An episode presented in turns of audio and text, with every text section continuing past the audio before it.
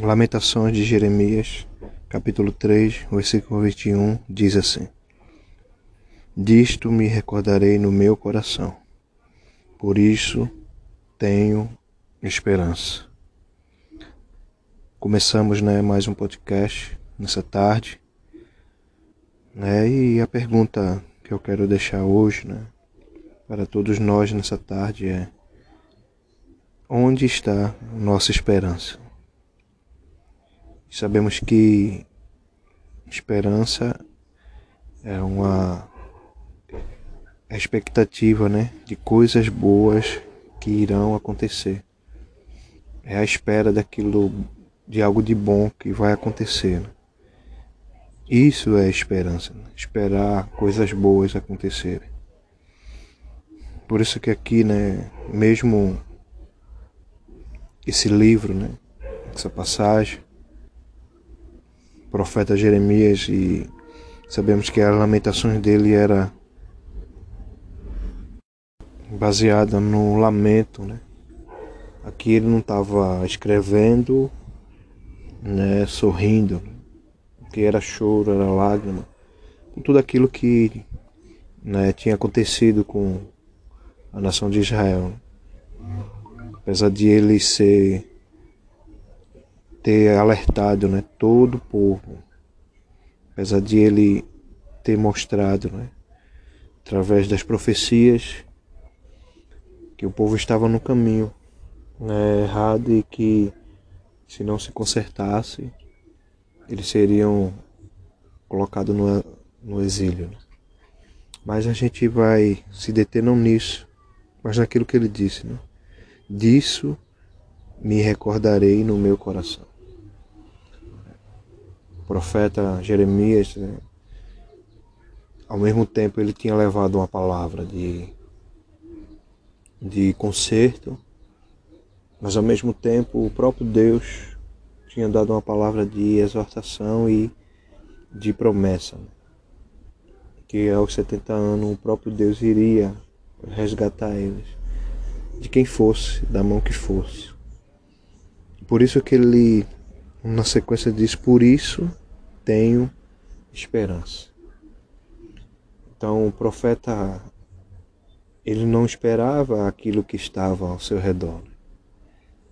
Ele não deixava que as circunstâncias que estavam ao seu redor deixasse ofuscar a esperança, a expectativa que ele guardava em seu coração. Quantas das vezes, né, nós podemos estar olhando ao nosso redor podemos estar olhando ao que está acontecendo nesse momento, né? uma escassez, uma falta de emprego, qualquer outra coisa que tenha nos tirado a esperança. E isso nos deixa desesperançado, né? Faz a esperança morrer, porque se a gente focar nessas coisas, né? A gente não faz aquilo que o profeta disse: Disto me recordarei no meu coração. Ele guardou né, aquela promessa no coração dele. É por isso que ele disse: Por isso tenho esperança. E sabemos que a nossa maior esperança não é as bênçãos, né? não é as bênçãos que podemos receber, não é as coisas que podemos receber, não é nada material que achamos, né? muitas vezes que nós precisamos. E lógico que precisamos. Precisamos de dinheiro, precisamos de uma casa, precisamos de veste.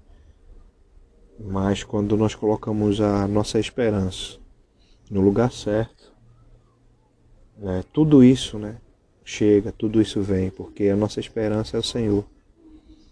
Jeremias aqui não estava dizendo que ah, a minha esperança é porque Deus vai nos tirar daqui. A minha esperança é porque Deus vai voltar, nos retornar a Jerusalém. Não era isso só.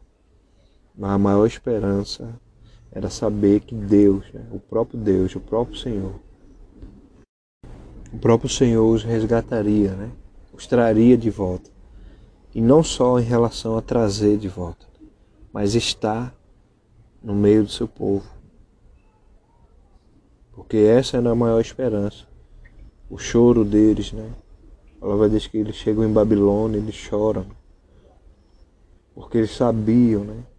É, não que Deus tinha abandonado eles, né? De jeito nenhum Deus abandonou. Mas Deus não era mais aquele Deus presente. Não era aquele Deus que que estava ali no meio do seu povo. Por quê? Tinha que passar os 70 anos. Deus não abandonou eles, né? A sorte, ou estava cego ou surdo de ouvir o que eles falavam. Mas também Deus é aquele que cumpre aquilo que fala. Então, se ele falou que era 70 anos, independente que fosse, independente que toda a nação ali clamasse de uma forma de uma forma que quebrantasse o coração de Deus, por causa da sua palavra ele teria que cumprir. Então o povo sentiu essa falta, né? Sentiu essa falta. Tanto é que os próprios babilônicos, né? A palavra diz que eles mesmo começaram a perguntar a eles cadê os, os hinos, os louvores, os cânticos né, que vocês entoavam. Vocês estão tristes? Cadê a alegria de vocês? E eles em si só falavam que como é que eles iriam cantar um hino né, em terra estrangeira. Independente né, do local, Deus tem que ser adorado. Independente de situação, o Senhor tem que ser adorado. Mas nessa tarde é isso que eu quero deixar para você. Né, que independente do que aconteça, o que está acontecendo, ou que possa vir a acontecer, nunca perca a esperança. Jesus ele é a nossa verdadeira esperança. E se ele disse que irá voltar, ele irá voltar. Se ele disse que vai fazer, ele vai fazer. Se ele disse que vai tomar providência, ele vai tomar providência. Se ele disse que vai é, mover, ele move. Por isso que né, essa expectativa no nosso coração ela tem que estar sempre renovada. Lógico que nós somos seres humanos, lógico que nós angustiamos, lógico que nós ficamos tristes, lógico que nós choramos. Lógico que a gente quer para ontem as coisas. Mas é, das coisas que nós temos que aprender é esperar em Deus, ter esperança em Deus, que Ele está fazendo, não é que Ele vai fazer, Ele está fazendo. Muitas vezes não é da forma que eu quero, ou da forma que você quer. Não é do jeito que eu quero, nem do jeito que você quer. Mas é da forma dele, do jeito dele, do jeito que ele quer.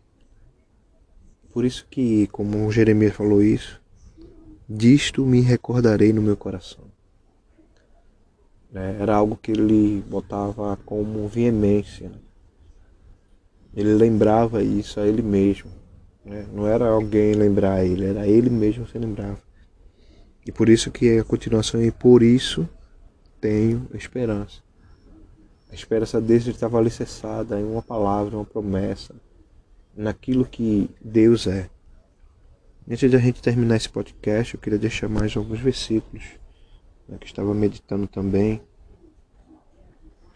aqui em Romanos,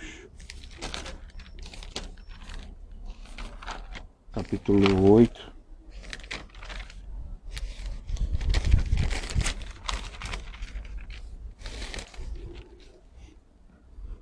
Versículo 40, 24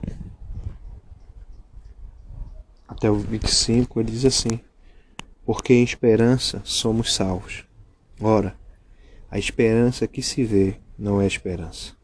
Porque o que alguém vê, como esperará?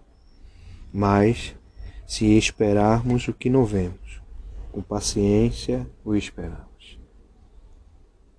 Algumas traduções né, dizem assim: Quero trazer à memória né, aquilo que me dá esperança que você nessa tarde né, você possa trazer a sua memória. Eu não sei o que, que você precisa, Um pouco eu sei qual é a sua necessidade hoje, agora, no momento.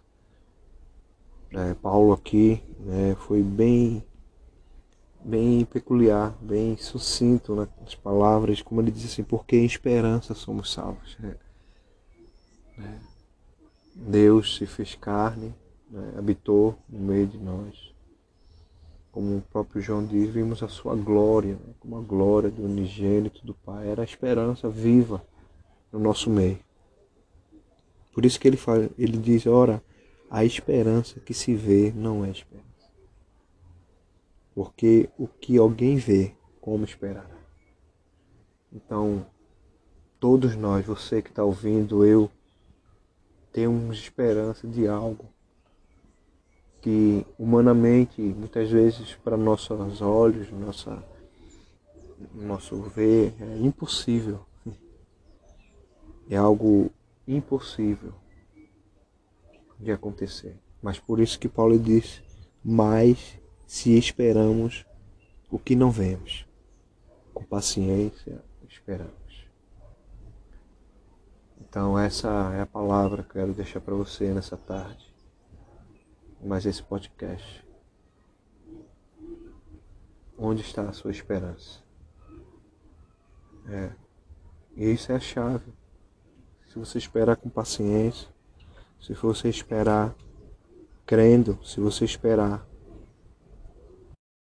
Se você esperar hum, aquilo que lhe traz, que lhe traz a memória, sem dúvida, vai acontecer.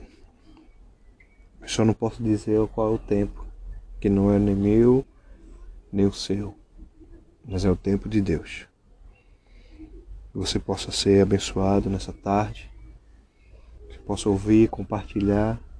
E este é mais um podcast. Alexandre Manuel, palavras que traz vidas. Fico na paz, em nome de Jesus. Amém.